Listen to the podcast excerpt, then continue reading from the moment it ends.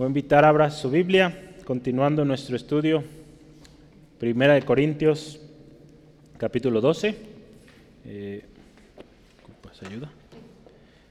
Capítulo 12. La semana pasada con nuestro hermano Esteban iniciamos este capítulo hablando de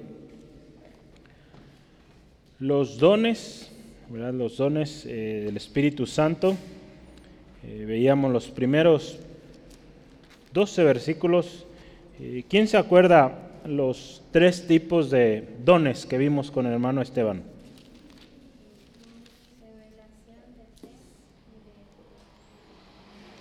Uno, un grupo era, mande, más o menos. Revelación, poder e inspiración. ¿Sale? Eh, esos eran los tres grandes eh, subgrupos, en total son nueve. Dentro de los dones de revelación hablábamos de palabra de sabiduría, palabra de ciencia, discernimiento de espíritus. dentro de los dones de poder, don de fe, don de sanidades, don de milagros, dones de inspiración es el tercer grupo, don de profecía, don de lengua y de lenguas y don de interpretación de lenguas. Pues esos eran eh, los dones que estuvimos estudiando la semana pasada. Y hoy vamos a hablar, es continuidad, eh, el tema de hoy yo voy a anotarlo ahí, es un cuerpo en Cristo. Hay, hay una coma ahí importante que ahorita vamos a analizar.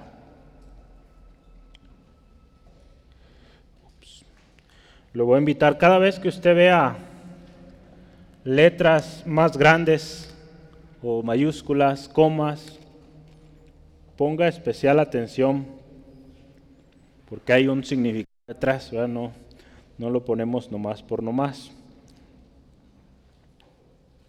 Entonces, un cuerpo en Cristo, la cita bíblica que tenemos hoy es Primera de Corintios, capítulo 12, versículos 12 al 26. Estaremos tomando el 2, también la semana pasada lo, lo revisamos, hoy lo tomamos también para ligar estas dos partes. Y la palabra de Dios dice así, 1 Corintios 12, versículo 12 en adelante, así como el cuerpo es uno y tiene muchos miembros, pero todos los miembros del cuerpo, siendo muchos, son un solo cuerpo, así también Cristo. Porque por un solo bautismo espíritu, perdón, fuimos todos bautizados en un cuerpo, sean judíos o griegos, sean esclavos o libres, y a todos se nos dio a beber de un mismo espíritu. Además, el cuerpo no es un solo miembro, sino muchos. Si dijera el pie, porque no soy mano, no soy del cuerpo, por eso no será del cuerpo. Y si dijera la oreja, porque no soy ojo, no soy del cuerpo, por eso no será del cuerpo. Si todo el cuerpo fuese ojo, ¿dónde estaría el oído? Si todo fuese oído, ¿dónde estaría el olfato? Mas ahora ha colocado los miembros, cada uno de ellos en el cuerpo como Él quiso. Dios, ¿verdad? Dios ha colocado cada miembro. Porque si todos fueran un solo miembro, ¿dónde estaría el cuerpo? Pero ahora son muchos los miembros, pero el cuerpo es uno solo. Ni el ojo puede decir a la mano, no te necesito ni tampoco la cabeza a los pies. No tengo necesidad de vosotros.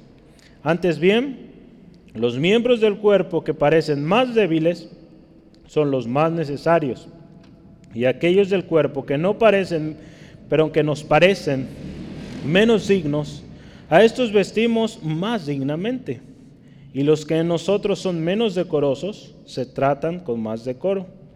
Porque los que nosotros son más... Eh, porque los que en nosotros son más decorosos no tienen necesidad, pero Dios ordenó el cuerpo dando más abundante honra al que le faltaba, para que no haya, fíjese, desavenencia en el cuerpo, sino que los miembros todos se preocupen los unos por los otros.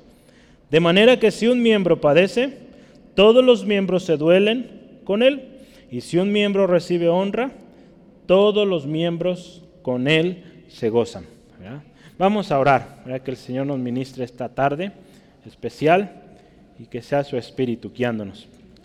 Padre, gracias una vez más por esta tarde.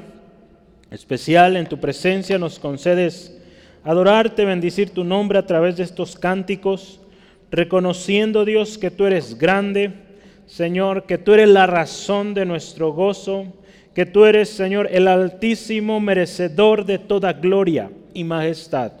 Gracias, Señor, por mi hermano, mi hermana. Te pido en esta tarde, Señor, tu espíritu confirme, Señor, el, el tema, la palabra que tú tienes en particular para cada uno. Señor, y que salgamos de este lugar eh, bendecidos porque hemos venido a juntos escudriñar tu palabra y ahí encontraremos paz, gozo, alegría. Gracias Dios. Eh, atamos todo espíritu contrario que quiera eh, distraer toda pesadez. En el nombre de Jesús este tiempo es para honra y gloria tuya. En el nombre de Jesús. Amén. Amén. Un cuerpo en Cristo, ese título tiene un propósito. Si se fija hay una coma, un cuerpo, coma, en Cristo. Hay muchos cuerpos, ¿verdad? Cuando estuvimos hablando sobre la iglesia en el, eh, instituto, hablábamos de esto, de los diferentes cuerpos que puede haber en la sociedad, ¿verdad? Cuerpo de bomberos, cuerpo de policía, eh, cuerpo académico y muchos cuerpos. Pero un cuerpo hablando en la iglesia, será posible si y solo si Cristo está. De otra manera no, no funciona. ¿Sí, amén? Un cuerpo sin Cristo, fíjese, es un cuerpo destinado al fracaso, no es eterno y no tiene el Espíritu Santo, así de simple. Un cuerpo que no tiene a Cristo como el centro, no tiene el Espíritu Santo, por lo tanto no sirve, no es eterno. Cristo, acuérdese, vino a formar un cuerpo un, ¿verdad? Ese, esa palabra lo ponemos con mayúscula. Y es un cuerpo que está formado por una diversidad de miembros, ¿verdad? Que solo van a poder funcionar como uno otra vez si son guiados y enseñados por el Espíritu Santo. De otra manera no van a funcionar. Necesitan vivir en ese mismo espíritu que es el Espíritu de Dios. Acuérdese, hoy hay muchos cuerpos que se han levantado si lo hablamos como organizaciones o grupos de personas, con un mismo espíritu, pero un espíritu con minúscula. Entonces su fruto no es verdadero y a la hora de un problema fácilmente se disuelve.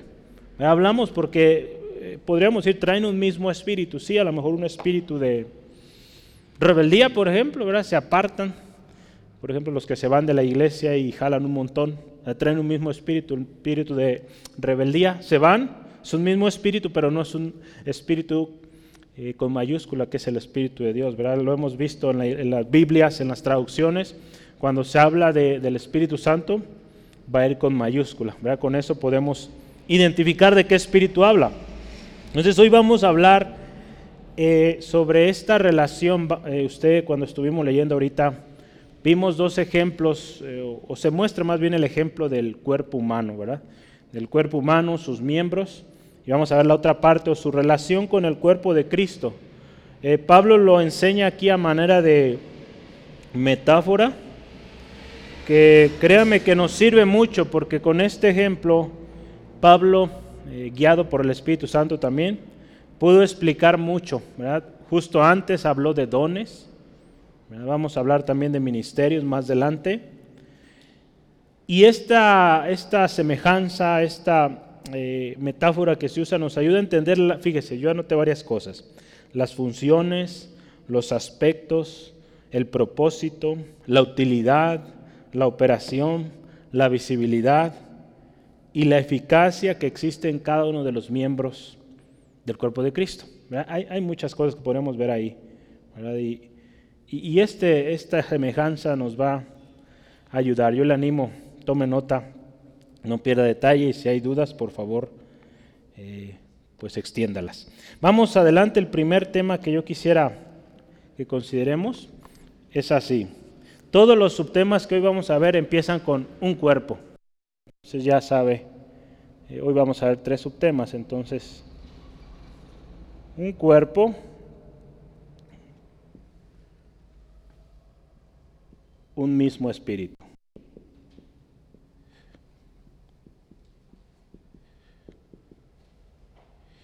Vamos a considerar ahí los versículos 12 al 13.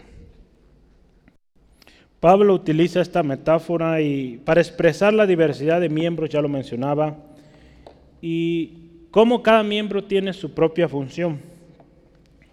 Pero también hay algo que ahí está implícito, implícito es algo que no necesariamente se ve, pero se entiende, y es que así como nuestro cuerpo eh, de carne y hueso requiere vestimenta, ¿verdad? Requiere protección, requiere alimento y también tiene muchas otras necesidades que podríamos enumerar. Así también el cuerpo de Cristo tiene sus propias necesidades.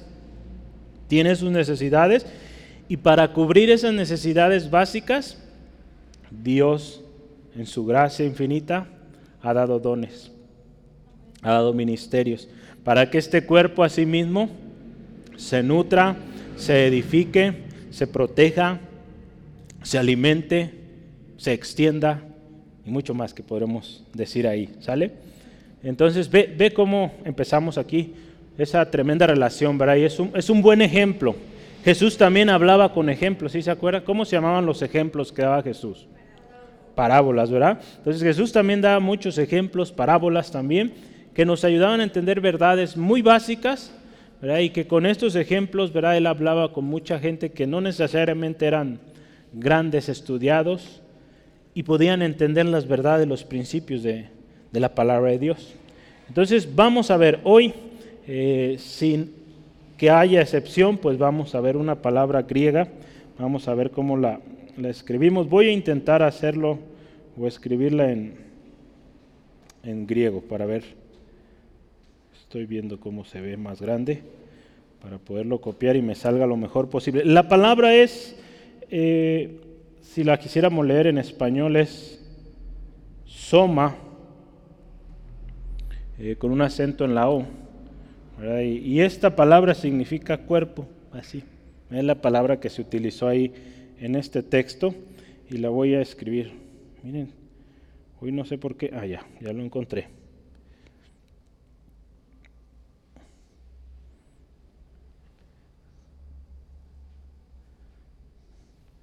el acento.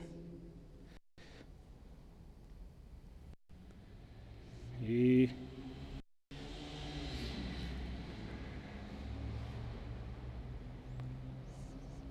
lo voy a escribir también en español para que para que lo pueda pronunciar. Ahí está.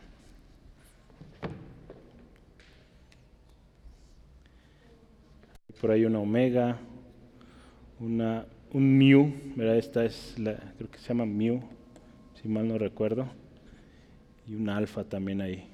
Aquel de la orilla no me acuerdo cómo se llama. ¿Te acuerdas, Braulio, cómo se llama esta? Sigma. Sigma, gracias, sigma. Entonces ahí está. Sale sigma, omega, mu y alfa, ¿verdad? Ok, bien. Ahí vamos. Gloria a Dios. Entonces, un cuerpo, ¿verdad? E, esta palabra literalmente es cuerpo, o también una definición más académica, elemento físico de la existencia de la persona. Este se oye bien así, ¿verdad? Pero eso es. Así también Cristo. En Cristo usted y yo somos un cuerpo que habla de la existencia de, o, que habla de, de una diversidad de miembros que juntos forman un cuerpo. Muchos miembros, y la semana pasada veíamos muchos miembros con diferentes dones, los veíamos los primeros 11 versículos de 1 Corintios, pero todos, acuérdense, miembros de un solo cuerpo. El cuerpo de Cristo, también conocido como la iglesia, también conocido como la congregación, lo hemos mencionado también como una congregación de redimidos, un grupo de redimidos en Cristo. El cuerpo de Cristo tiene, fíjese, yo anoté aquí eh, cuatro cosas. El cuerpo de Cristo tiene diversidad de funciones, pero sigue siendo uno. ¿Sale? Entonces, número uno, el cuerpo de Cristo tiene diversidad de funciones, pero sigue siendo uno. Y hay un texto que quiero eh, usar ahí, es Romanos 12, versículos 4 al 5. Romanos 12, versículos 4 al 5. Y dice así la palabra de Dios. Porque de la manera que en un cuerpo, fíjese, tenemos muchos miembros, pero fíjese, pero no todos los miembros tienen la misma función. Así nosotros, siendo muchos, somos un cuerpo en Cristo y todos miembros los unos de los otros. Entonces, hay una diversidad en la iglesia, en el cuerpo de Cristo, hay una diversidad de miembros, de dones, de funciones, pero seguimos siendo uno. ¿Sale? Número dos, el cuerpo de Cristo. Esto es muy, muy especial también que nos da el Señor. El cuerpo de Cristo tiene autoridad. Tiene autoridad como cuerpo. Efesios 1, 22 al 23. Una autoridad que Cristo Jesús le dio a la iglesia. Efesios 1, versículo 22 al 23. Dice así la palabra de Dios, y sometió todas las cosas bajo sus pies.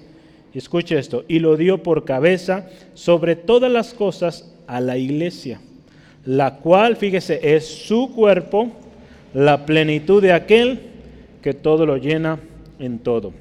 Entonces la iglesia, el cuerpo de Cristo, tiene autoridad como cuerpo. Número tres, en la iglesia todos sus miembros fueron llamados en una misma esperanza por un mismo espíritu. En la iglesia, todos los miembros fueron llamados a una misma esperanza o en una misma esperanza por un mismo espíritu. Y también eso lo respaldamos con Efesios 4:4. Vamos a leerlo. Dice la palabra del Señor así, un cuerpo un espíritu y un espíritu, como fuiste también llamados a una misma esperanza de vuestra vocación. Entonces, un cuerpo llamado a una misma esperanza, y un mismo espíritu. Es por eso que el cuerpo de Cristo sigue adelante, sigue perseverando. A lo largo de la historia ha habido tantas divisiones, tantas tantos movimientos, pero la iglesia verdadera de Jesucristo ha seguido, ha seguido. Eh, hace unos días eh, acudí a una reunión de pastores y, el hermano que nos visitó esta ocasión hablaba, habló mucho de la historia de la iglesia y vemos cómo a lo largo de la historia en la misma iglesia ha habido divisiones y, de alguna manera gente que, ha seguido las corrientes del mundo o busca sus propias comunidades y se hacen llamar a sí mismo iglesia, ¿no? O iglesia de Cristo. Pero cuando hablemos o cuando vemos su fruto, ¿verdad? Justamente el domingo pasado hablábamos de esto. Cuando vemos el fruto de una y de otra, por ejemplo, una que va con las tendencias del mundo, vemos que esa no es la iglesia de Jesucristo, no lleva el fruto la iglesia de Jesucristo. ¿Cuál es la diferencia de la iglesia de Jesucristo contra los demás grupos o cuerpos? ¿O el cuerpo de Cristo contra los demás cuerpos? El Espíritu Santo, ¿verdad? La iglesia de Jesucristo, un mismo espíritu. Y número que sigue, cuatro, el cuerpo de Cristo o la iglesia está, fíjese, debidamente concertado y unido para edificación de sí mismo. El cuerpo de Cristo está debidamente concertado y unido para edificación de sí mismo. Eh, se oye un poquito, quizá, eh, no sé si, si quede claro el concepto, pero se refiere al hecho de que la unidad de la iglesia tiene un propósito y es para su propia edificación. Efesios 4:16 nos dice así, de quien todo el cuerpo, fíjese, bien concertado y unido entre sí por todas las coyunturas que se ayudan mutuamente, fíjese, según la actividad propia de cada miembro, recibe su crecimiento para ir edificándose en amor. Hay una unidad en estas coyunturas, en los diferentes, usted vea los miembros de nuestro cuerpo, bien debidamente unidos con el propósito de pues, edificarnos, edificarnos a nosotros mismos. Acuérdese, no solos, por un mismo espíritu, ¿sale? Así como el cuerpo humano, así el cuerpo de Cristo, debidamente formado y ordenado, alimentado, edificado, todo, fíjese, en una armonía y en una unidad.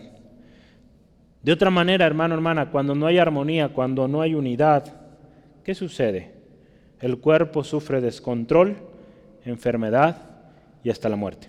Si hablamos de nuestro cuerpo físico, cuando nuestros eh, miembros no están funcionando como debe ser, causa caos en el resto del cuerpo. De la misma manera la iglesia. Cuando hay un miembro que está enfermo, cuando hay un miembro que está eh, pues no cumpliendo su misión, afecta al resto del cuerpo. Por eso la importancia, fíjese, y lo veremos más adelante y seguiremos ahondando en esto, que usted y yo conozcamos cuál es nuestra función en la iglesia, en el cuerpo de Cristo. Porque muchas veces, eh, y es común, ya no solo pasa aquí, ha pasado a largo la historia, eh, oímos un ministerio y, y pues todos queremos ser parte de ese ministerio, porque es famoso, porque son los que se ven, pero hoy vamos a ver, ¿verdad? Esos que no se ven, dice ahí, son los que más cuidamos. Ahorita vamos a ver, por ejemplo, esos que tienen ese don de interceder, de orar, no se ven predicando, pero cuán necesarios son. Pero hay historias que hemos conocido y, y está el registro de grandes evangelistas.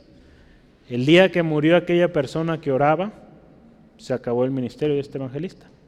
Entonces, fíjese, e importancia tienen aquellos que no se ven. ¿eh? Porque ante Dios, claro, Dios los está viendo. Y por eso las cosas suceden. ¿Sale? Entonces, aquí nos dice en este texto también que por un solo espíritu fuimos bautizados. ¿Verdad? ¿Dónde dice eso? A ver, ayúdame a buscarlo en nuestro texto. Por un mismo espíritu fueron bautizados.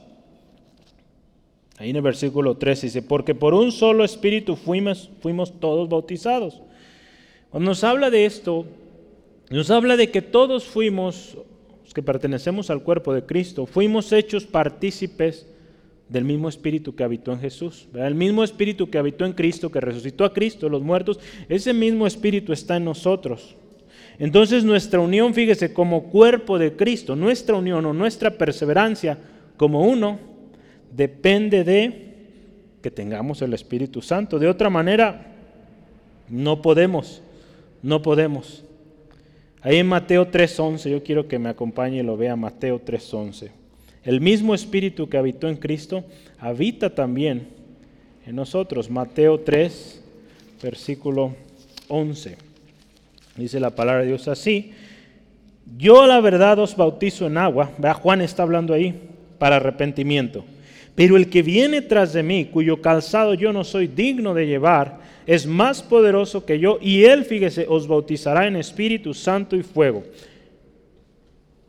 Ese Espíritu que usted y yo hoy tenemos, el Espíritu Santo que está con nosotros, es gracias a la obra de Cristo.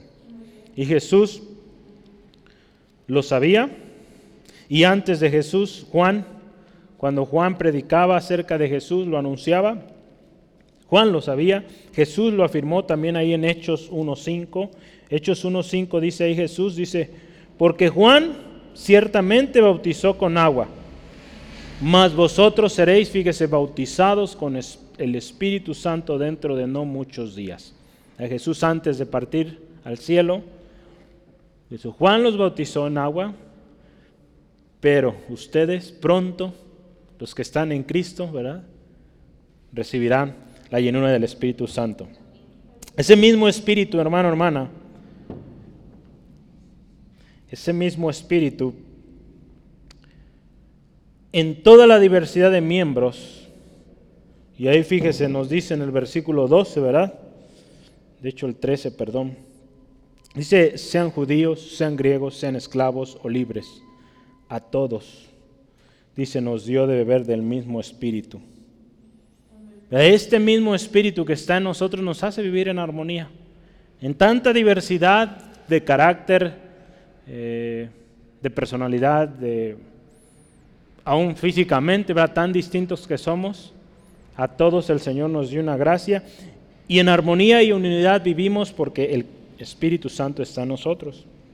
Es por eso que Jesús insistía que no se fueran de Jerusalén hasta que fueran llenos de este poder, verá ahí en Lucas 24, 49, puede tomar nota si gusta. No se vayan hasta que sean investidos del poder de lo alto. No solamente porque daría el poder para hablar, para sanar enfermos y todo lo que esto conlleva, sino también para esto, para mantener ese cuerpo. Ese cuerpo hasta hoy sigue eh, prevaleciendo porque el Espíritu Santo ahí está presente. Ese Espíritu Santo es también, como lo llama ahí en Prima de Juan, es la unción del Santo. Primera de Juan 2.20. Esa unción del Santo es la que también, acuérdese, como cuerpo, acuérdese, estamos hablando de un cuerpo, un mismo espíritu. Esta unción del Espíritu Santo en nosotros también nos va a ayudar a no ser engañados por los falsos. Aquellos que dicen ser del cuerpo pero que no lo son. Si usted ve ahí en 1 Juan 2, 20 habla de esto. Además, vosotros tienen o tenéis la unción del santo. Esa unción nos va a ayudar a eso también. Entonces, por eso era tan importante, tan vital que el pueblo de Israel, perdón, bueno, pues ahí estaba también el pueblo de Israel incluido, pero en particular los discípulos, los primeros cristianos, pues tuvieran el Espíritu Santo, porque vendrían muchos falsos. Hoy en día hay muchos falsos y solo el Espíritu Santo en nosotros nos ayudará a poder identificarlos. Dice ahí este texto también, ¿verdad? Dice que a todos nos dio de beber de un mismo espíritu. Este texto, esta parte del texto, ¿dónde está? A ver, ayúdeme. Si va leyendo en su Biblia, tenga su Biblia lista. Sí. Versículo 13, ¿verdad? La misma, la última parte. Siempre le animo, traiga su, un separador para que esté volviendo al texto, porque vamos texto por texto. Eh, este texto ha sido un poco, no como otros, pero un poco de controversia, porque algunos hacen ver o dicen, interpretan este texto que está refiriéndose al tema de la cena del Señor. Pero si vemos su contexto y todo lo que hay alrededor, pues no tiene nada que ver con la cena del Señor. Eh, es más bien, cuando nos habla de que bebimos o, que todo se nos dio de beber de un mismo espíritu, nos habla más bien de una afirmación donde nos dice que fuimos hechos partícipes del mismo espíritu que habitó en Cristo. Cuando Jesús es cuestionado, ¿verdad? Y, él a uno de sus discípulos les dice que, que de la copa que él bebería, pues no le era posible, ¿verdad? Que aquel, aquel discípulo. Y ahí hablaba de lo que Jesús iba a padecer. En este caso, cuando nos habla de que fuimos o bebimos, más bien dice aquí bebimos o todos se nos dio de beber del mismo espíritu, es que fuimos hechos partícipes con Cristo de ese espíritu. Y que este espíritu en nosotros nos va a llevar a vivir más y más como Jesús. E, eso debe ser la razón del Espíritu Santo en nosotros. Por eso nuestro nombre y así nos llaman cristianos, porque reflejamos la vida de Cristo en nuestras vidas. Voy a leerle una porción del libro de Charles Hodge.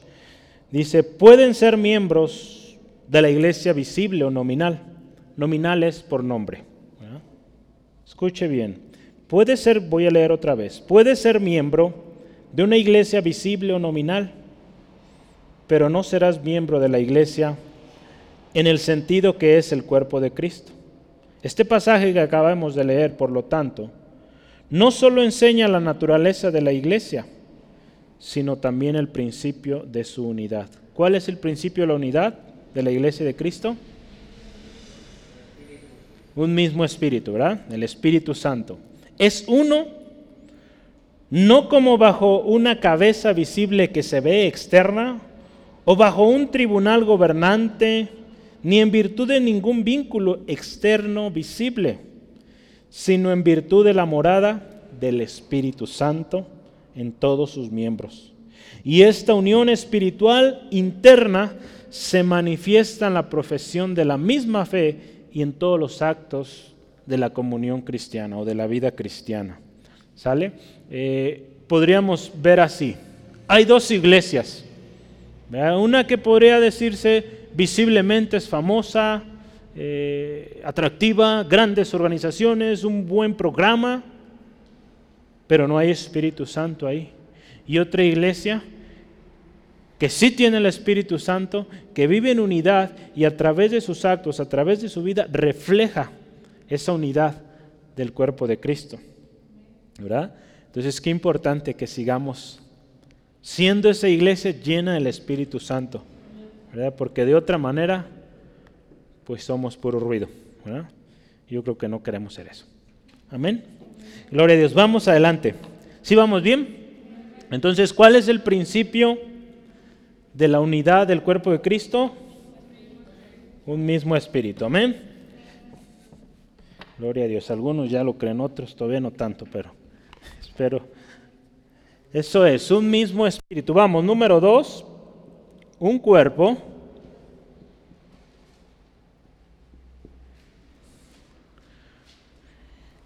Sencillo, con muchos miembros.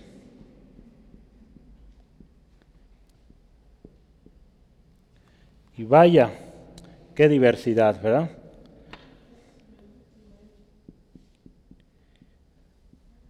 Algunos dirían, qué difícil, pero créanme que es una gran bendición esa diversidad.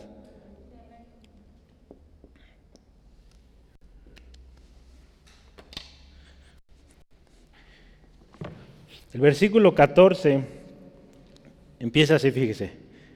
Además, el cuerpo no es un solo miembro, sino muchos. Esto podemos verlo como una prueba de que la diversidad en el cuerpo es necesaria. La diversidad en el cuerpo de Cristo es necesaria. La diversidad de dones, la diversidad de ministerios es necesaria para la iglesia. Hace algunas eh, semanas hablamos de, un tema interesante con respecto a los institutos bíblicos. Y, y, a veces sucede esto, ¿no? Que el hecho de que alguien esté en un instituto bíblico o que atienda un instituto bíblico, una universidad cristiana, asumimos, a veces nuestra mente asume que esa persona tiene que ser pastor o pastora. Eh, a veces se tiene ese concepto. ¿Cuántos creen que es así? No respondan, no se preocupen.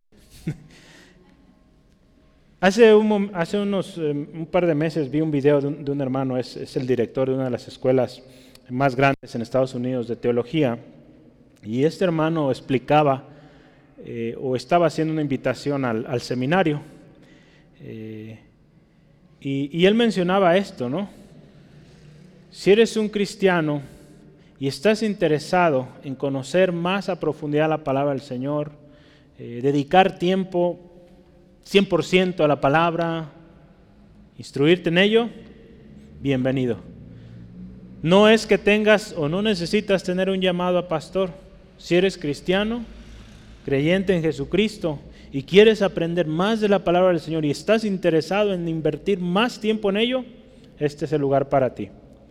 Entonces el hecho de estudiar en un seminario no significará entonces que tengas que ser pastor. Y lamentablemente, lamentablemente a veces en los institutos eso se, quiere, eh, digamos, obligar a, que sean pastores y no, no es así.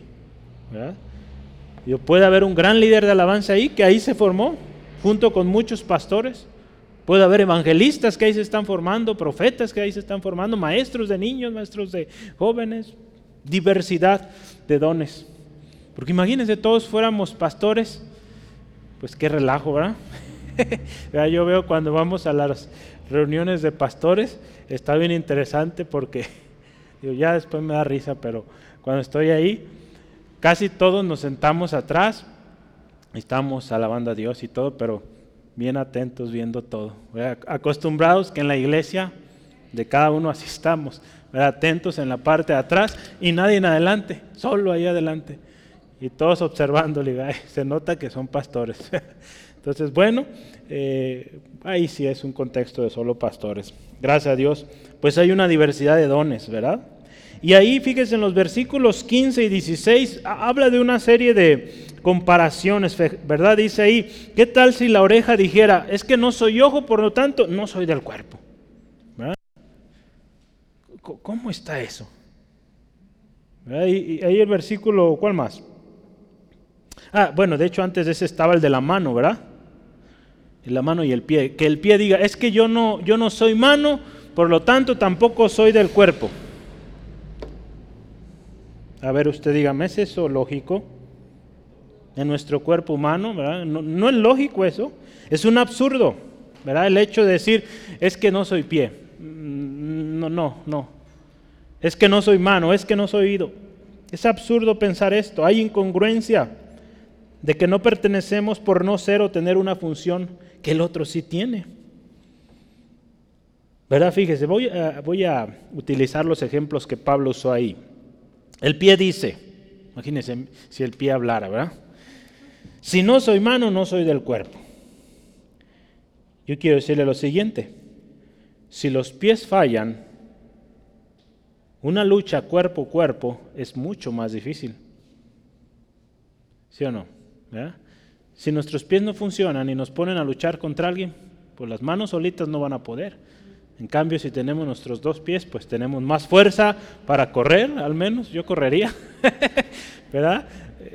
Pero si hablamos de, por ejemplo, correr sin pies, sin los pies, ¿qué haríamos? Si solo hubiera manos, ¿qué haríamos? Quizá podremos correr, pero resultaría imposible alcanzar la velocidad que, que los pies pueden alcanzar. El segundo ejemplo que da Pablo, la oreja. Si no soy ojo, no soy del cuerpo. Si nuestro oído falla, por más o mejor visión que tengamos, no va a haber equilibrio, por lo tanto nos vamos a caer. Usted sabe que el equilibrio está aquí en nuestros oídos. Hay algo interesante ahí. Yo no soy médico, Liz nos puede explicar más detalle, pero ahí está eh, el equilibrio. Y si hay falla ahí, pues el resto del cuerpo sufre un desequilibrio y por lo tanto se cae, por mejor, por más buenos que tenga sus ojos. ¿sale? En la iglesia, acuérdese, ahora vámonos a la iglesia, eso es en el cuerpo físico. En la iglesia, el maestro de niños podría decir, si no soy apóstol, no soy del cuerpo. Pues no, ¿verdad? Le voy a decir, ¿quién va a enseñar a aquellos que el apóstol está ganando quizá o que esas iglesias que está estableciendo? ¿Quién los va a enseñar? Se necesitan esos maestros. El diácono, ¿verdad? El que sirve en las mesas, por ejemplo, puede decir, es que si no soy el pastor, no soy del cuerpo. Y puede vivir toda su vida así y nunca es pastor y se siente frustrado y no sirve en esa función que el Señor le dio. Entonces eso no está bien, es incongruencia, acuérdense, es un absurdo. Otro más, el que tiene el don de sanidad podría decir, si no tengo el don de lenguas, no soy del cuerpo. ¿Ah? Y así podemos irnos con cada uno de los dones. No debe haber esto en nuestras mentes, ¿verdad? La semana pasada hablamos, esto no debe ser así cuando hablábamos de la lengua, ¿verdad? Que con, la misma lengua hablamos bendición y maldición. Y ahí Santiago dice, esto no debe ser así. Yo creo que Pablo aquí le faltó también, esto no debe ser así. No debemos pensar así. Porque fíjese, le voy a decir una cosa, se requieren maestros que continuarán la enseñanza provistas por los apóstoles. Se requieren diáconos que soportan y apoyan la labor del pastor tanto el don de sanidad como el don de, lenguas son necesarios para manifestar la gloria y el poder de Dios. Tanto uno como el otro sirven. Entonces es absurdo pensar que si no somos o no tenemos un don, que quizá lo queramos, o ministerio, no somos o no servimos en el cuerpo. Dios ordenó, acuérdese, todo de tal manera que funcione en armonía, que funcione en unidad, y todos somos necesarios en la función que Dios nos ha asignado. Así, así, de simple. Y cuando usted o yo estamos faltando en esa función que Dios nos ha dado, créame que hay desequilibrio, esa área, esta falta de esa personita que puede ser usted. En el versículo 17 dice, no todos podemos ser ojo. Así también en la iglesia, no todos pueden ser pastores, si no imagínese qué, qué tremendo sería. No todos pueden ser maestros, no todos pueden ser profetas, no todos pueden tener el don de sanidad, porque ¿dónde van a estar los enfermos? ¿verdad? Entonces, el don de sanidad requiere enfermos ¿verdad? para que sanen. Entonces, ¿dónde? No todo, acuérdese, ya lo decía hace un ratito, el que va a un instituto bíblico tendrá que ser pastor. Recordemos que el estudio de la palabra de Dios es útil en todas las áreas de nuestras vidas. Yo he conocido hermanos que, que fueron con su familia al Instituto Bíblico y gloria al Señor son padres ejemplares. Digo, la iglesia sirven no necesariamente como pastor, quizá líder de algún ministerio como niños, algunos de ellos me tocó saber que estuvieron sirviendo con los niños, pero no son pastores. Pero esa formación de estudiar la palabra de Dios a profundidad les ha servido. Y quizá en unos años más, cuando esos hijos crezcan, quizá alguno de ellos llegue a ser pastor. Solo Dios sabe. Pero ellos se preocuparon por conocer bien la palabra del Señor. ¿Sale? Entonces, yo sé, por ejemplo, en el Instituto Ministerial del Calvario, sé que hay lugar para familias, ver a familias que se van completas, entonces no necesariamente tendrá que ser pastor el que va a un instituto, ¿sale? Hebreos 4, 16, 17. El hecho de que usted estudie la Biblia, de la Biblia, perdón, es algo tan precioso, tan especial, que la misma Biblia nos dice para qué será útil, ¿verdad? Hebreos 4, 16, 16 al 17. No es Hebreos 4, ¿eh?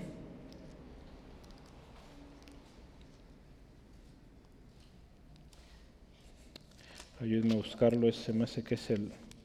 Dice toda escritura, Liz.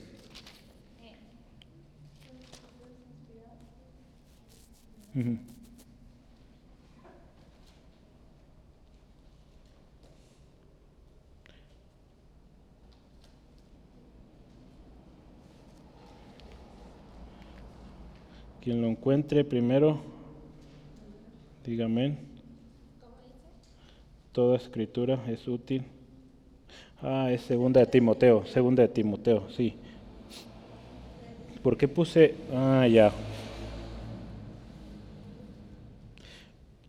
Estaba pensando ahí cuando escribí este texto, eh, estaba pensando también en Hebreos 4:12, que es, eh, la palabra de Dios es viva y eficaz, ¿verdad? si gusta anotarlo, más cortante que espados, filos y, toda esta parte, ¿no? que discierne.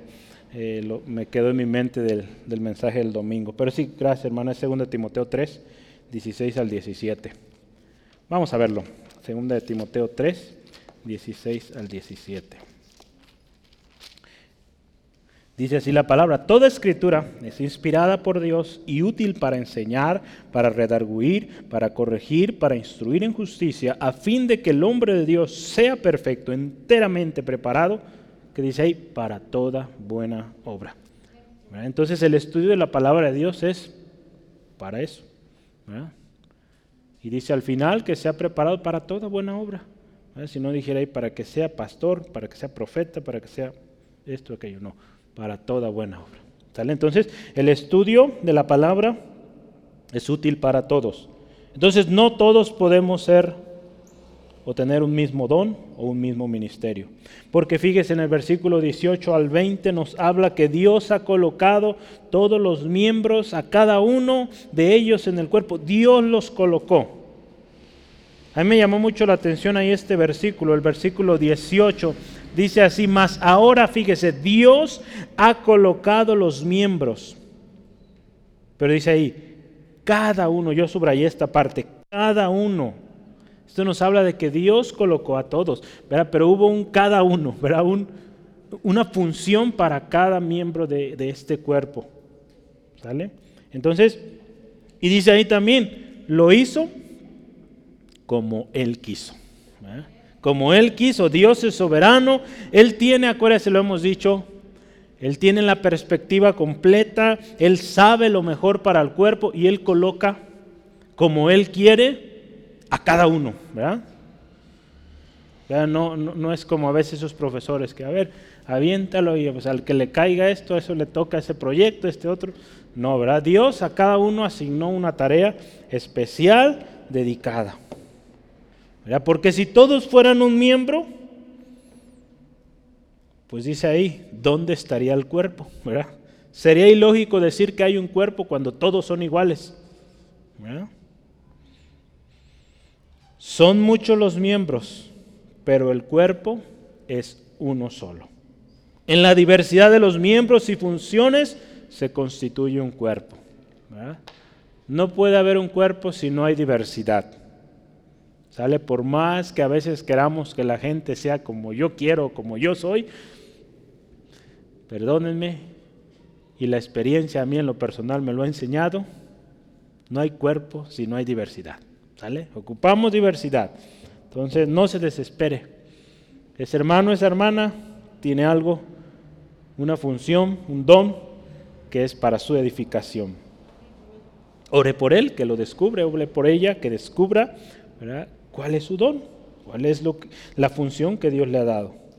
El cuerpo de Cristo tiene diversidad de miembros y funciones, pero todos los miembros deben funcionar como uno. Así como Jesús en una ocasión oraba en Juan 17:11, Padre, que sean uno, así como tú y yo somos uno. Esto era en la oración de Jesús, ¿verdad? Que sean uno. Hay alguien en la puerta, por favor. Que sean uno. Que sean uno. ¿Sí? Voy a leerle estas dos citas. La existencia del cuerpo como una organización depende de la unión de los miembros dotados con diferentes funciones. Aún en el mundo empresarial, en el mundo emprendedor, para lograr éxito se ocupa diversidad de habilidades para lograr un conjunto, algo exitoso. Así Cristo Jesús también estableció la iglesia con una diversidad de, de habilidades, podríamos decirlo, dones, ministerios, de tal manera que logren su objetivo. Así como, por lo tanto, se requiere armonía y cooperación, simpatía y afecto mutuo entre los cristianos individuales como miembros constituyentes de la Iglesia de Cristo, así también deben, fíjese, prevalecer entre las diferentes denominaciones.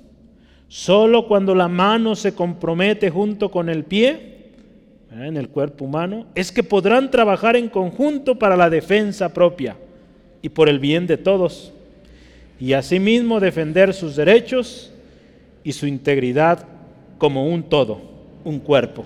¿Sale? Aquí ponemos otra vez el ejemplo.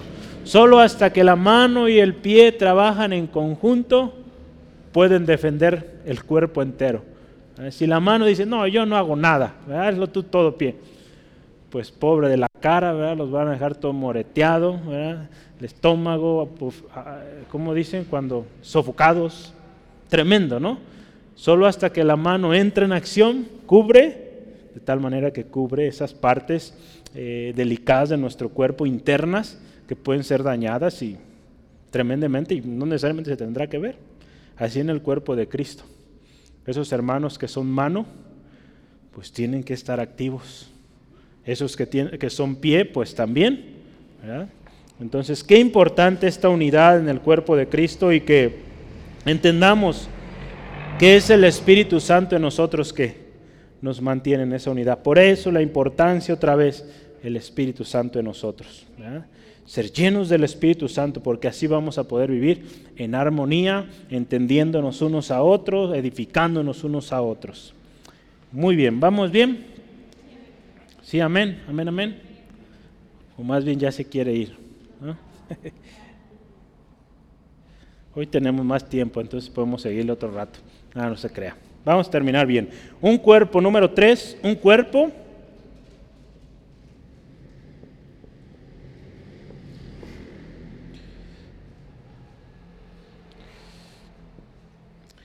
Esta parte importantísima, clave, ya lo mencionamos hace un ratito, ordenado por Dios.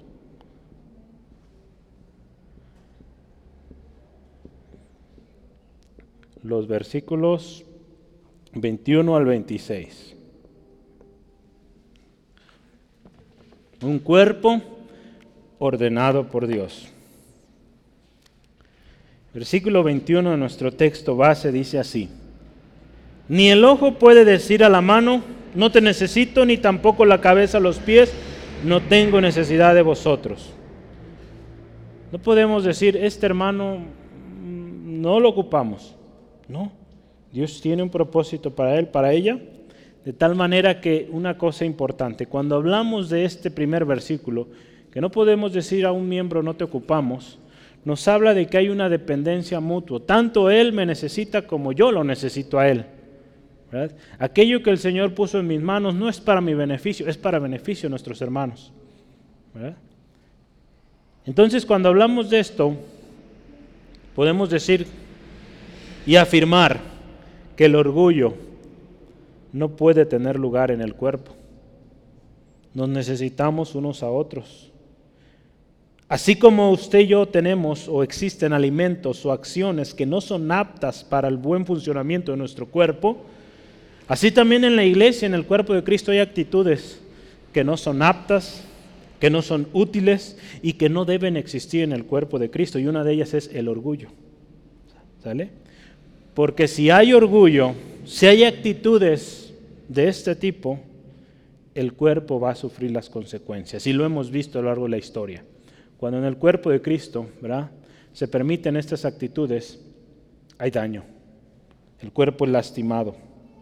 Efesios 4, 31 al 32 lo, lo describe muy bien. Y vamos a verlo. Efesios 4, versículo 31 al 32. Dice así la palabra de Dios. Quítese de vosotros toda amargura enojo, ira, gritería, maledicencia y toda malicia. Antes, fíjese, sed benignos unos con otros, misericordiosos, perdonándonos unos a otros, como Dios también nos perdonó a vosotros en Cristo. Acuérdese de esta parte, en Cristo, clave, ¿sale? En Cristo es quien eh, somos un cuerpo con un mismo espíritu. En Cristo es que somos un cuerpo con muchos miembros. Y en Cristo es que Dios nos ha ordenado, que llegamos a ser parte de este cuerpo. Entonces fíjese ahí Pablo hablando a los, eh, los hermanos en Éfeso, hoy a nosotros, quitemos de nosotros toda amargura, enojo, ira, gritería, maledicencia, malicia, orgullo, tantas cosas, ¿verdad? Porque todo esto afecta al cuerpo, lastima al cuerpo, no deja que el cuerpo crezca o se desarrolle. Las actitudes que debemos tener entre nosotros deben ser las mismas que Jesús tuvo. En los versículos 22 al 23 de nuestro texto vamos avanzando. Nos habla del cuidado del más débil, del cuidado del cobijo al que es menos digno y también del cuidado del cobijo de aquel que es menos decoroso. ¿verdad? Aquello que parece más débil o insignificante o delicado resulta en algo que usted y yo debemos cuidar con más esmero. Así vemos en nuestro cuerpo. Hay cosas en nuestro cuerpo que, pues bueno, si no sabemos cómo se llaman, pues menos vamos a saber que existen, ¿verdad? Pero hay cosas que decimos, ¿cuál será su función? Pues algo, algo está ahí, por algo está ahí más bien. Hace, hace algún tiempo les mencionaba, ¿verdad? Que hay hermanos, eh, un hermano así decía, hay unos hermanos que, tienen el don, aquí no hay de eso, ¿eh? no hay de eso, pero ese hermano decía que en su iglesia había hermanos con el ministerio del bulto. Y pues, ¿cuál es ese? Pues es el hecho de que pues hacen bulto. Cuando hay evento, ahí están.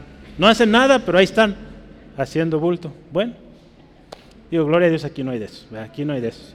Aquí todos tenemos una función y estamos desempeñándonos y gloria a Dios que no hay de eso.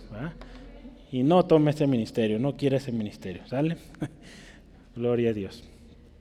Entonces, fíjese, qué importante el cuidado de aquellos que parecen eh, débiles, parecen, dice aquí, ¿verdad? Pablo utiliza que son menos dignos o menos decorosos o más débiles. A esos dice aquí, hay que vestirlos dignamente, hay que tratarlos con más decoro, sabiendo, hermano, hermano, una cosa muy importante, que así nos trató Dios. No merecíamos, dice la palabra, de lo vil y despreciado, de ahí nos sacó el Señor. Por lo tanto, pues nuestra actitud tiene que ser así hacia aquel o aquella que parezca más débil. Isaías 66.2 dice así, mi mano hizo todas las cosas y así todas estas cosas fueron, dice Jehová. Pero fíjese, pero miraré al aquel que es pobre y humilde de espíritu y que tiembla mi palabra. Para aquellos que parecen insignificantes, eh, débiles, que ni siquiera ruido hacen, fíjese cómo los ve Dios. Los mirará aquel que parece pobre, aquel humilde de espíritu y que tiembla su palabra. Es por eso que tenemos que guardar una actitud siempre humilde, reconociendo la autoridad de nuestro Dios. En Primera de Corintios 1, 27 al 29, vamos a leerlo también. Dice, sino que de lo necio del mundo escogió Dios para avergonzar a los sabios. Y lo débil del mundo escogió Dios para avergonzar a lo fuerte. Y lo vil del mundo y lo menospreciado escogió Dios. Y lo que no es para que para deshacer lo que es, a fin de que nadie se jacte en su presencia. De ahí nos sacó el Señor. Por lo tanto, nosotros tenemos que tener esa misma actitud hacia el débil, hacia el indefenso. Nunca olvidemos que todos, todos en el cuerpo de Cristo somos sujetos, acuérdese, de la gracia, de la misericordia y del amor de Dios. El corazón, por ejemplo, en nuestro cuerpo, el corazón está oculto, no lo vemos, en ocasiones quieto, no hace mucho ruido. Yo no he escuchado mi corazón a menos que corra unos dos cuadras, ya se empieza a oír aquí fuerte pero es muy tranquilo. Pero es más importante que la lengua. Si no hay corazón por la lengua, deja de hablar. Eso es en nuestro cuerpo humano. Vamos a ver en la iglesia. La oración, que muchas veces es en lo oculto, pocos, no muchos se enteran o no se quieren enterar, eso es otra cosa, pero es más importante que la elocuencia, que el hablar, que predicar quizá, la oración. El verdadero pueblo de Dios está más dispuesto a honrar a aquellos que son subestimados o despreciados. Eso es una cita del libro de Charles Hodge.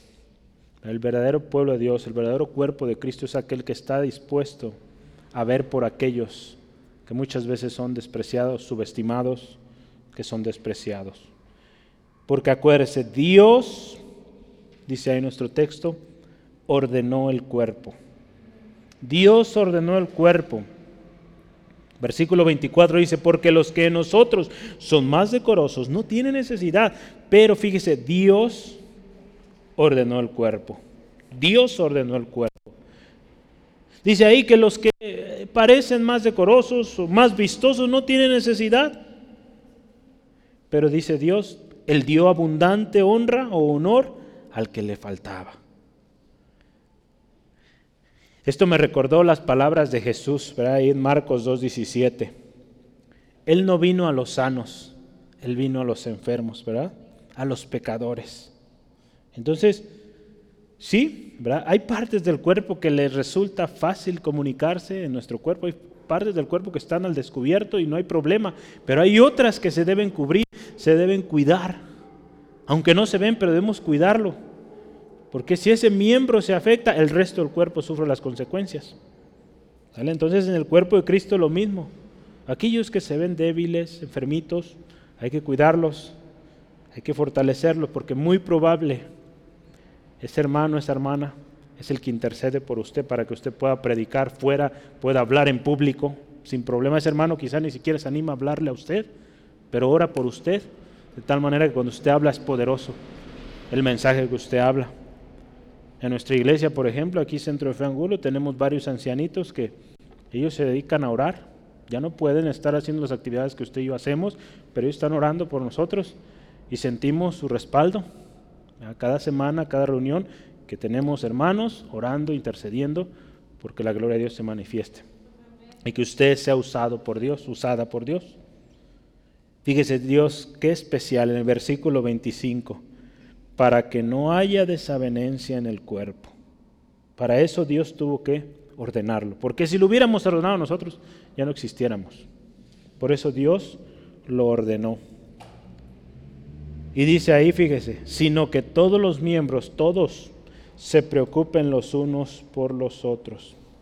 El orden de Dios es tan perfecto que no da lugar, si seguimos ese orden, eso es importante eh, mencionar, si seguimos ese orden que Dios estableció en la iglesia, no hay lugar para sentimientos, para intereses propios. Cuando hay intereses propios o, queremos tomar ventaja de, aquello que, en lo que estamos sirviendo es porque no estamos en el ministerio que Dios nos dio o estamos obrando de manera incorrecta. Pero si vamos de acuerdo al orden de Dios, no debería haber lugar para discrepancias o, pleitos, ¿verdad? Que ahí eh, Pablo a los corintios les dijo claramente, he oído que hay pleitos entre ustedes. Y lo veíamos hace una semana o dos, no, ya más atrás cuando veíamos el capítulo 11. En parte lo creo, ¿verdad? Sé que andan mal. Entonces, es importante. El orden de Dios es para que vivamos en armonía viendo el bienestar los unos de los otros. El orden en las funciones que Dios estableció para la iglesia son para su misma edificación y con el propósito, acuérdese, de presentar este cuerpo delante de Dios puro, íntegro, completo. Dice ahí la palabra de Dios en Efesios 4, 11 al 13, perfecto a la medida de la estatura de la plenitud de Cristo. Ese es el propósito del cuerpo de Cristo, de que sea presentado el cuerpo de esa manera, perfecto, de acuerdo a la plenitud de Cristo. Si quiere, veámoslo. Efesios 4, Efesios 4, versículos 11 al 13. Dice así la palabra de Dios. Y él mismo, fíjese, aquí habla de la diversidad de ministerios. Constituyó a unos apóstoles, a otros profetas, a otros evangelistas, a otros pastores y maestros Escuche esto, a fin de perfeccionar a los santos para la obra del ministerio, para la edificación del cuerpo de Cristo. Versículo 13, hasta que todos, todos como cuerpo, lleguemos a la unidad de la fe y del conocimiento del Hijo de Dios, a un varón perfecto a la medida de la estatura de la plenitud de Cristo. Esa diversidad que Dios colocó, ordenó, es para eso que, llevemos, que lleguemos a esta estatura del varón perfecto. Todos padecen y se gozan juntos como un cuerpo. El último versículo de nuestro texto hoy, versículo 26, ¿qué dice? De manera que si un miembro padece, ¿qué dice ahí? todos los miembros se duelen con él. Y si un miembro recibe honra, todos los miembros con él se gozan. Entonces todos padecemos juntos, todos nos gozamos juntos. En esa dependencia mutua que debe existir en la iglesia, debe resultar natural que cuando uno está dolido, pues los demás nos dolemos, que cuando uno recibe un regalo, recibe honra, pues todos nos gozamos, ¿verdad? Sin sentir envidia, enojo o, codicia. Cuando vivimos como un cuerpo en Cristo, con un mismo espíritu, con una diversidad, sí, pero ordenados por Dios. Como miembros del cuerpo de Cristo, tenemos deberes para con el cuerpo. Y estos tienen que ejercerse con amor y sin esperar algo a cambio. Acuérdese, todos miembros del cuerpo de Cristo tenemos una razón de estar ahí, una función. Tenemos que hacerla, desempeñarla con amor, con excelencia. Romanos 12.9, vamos a verlo rápidamente. Romanos 12.9 dice así, el amor, dice ahí, sea sin fingimiento aborreced lo malo, seguid lo bueno. Romanos 12, 13 eh, también dice así, compartiendo para las necesidades de los santos, practicando la hospitalidad. Puede leer, yo le animo, lea todo el capítulo 12, ya lo pasamos hace mucho, el 13 también, los deberes cristianos, y también ahí el versículo 15 y 16, bendecid a los que persiguen, bendecid y no maldigáis. Este es el 14. El 15 dice, gozaos con los que se gozan, llorad con los que lloran.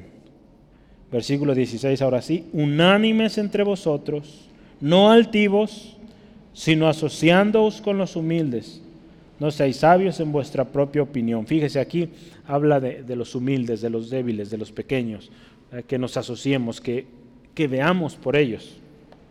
El mundo los rechaza, que no sea así en el cuerpo de Cristo, en la iglesia. Concluyo con estas palabras.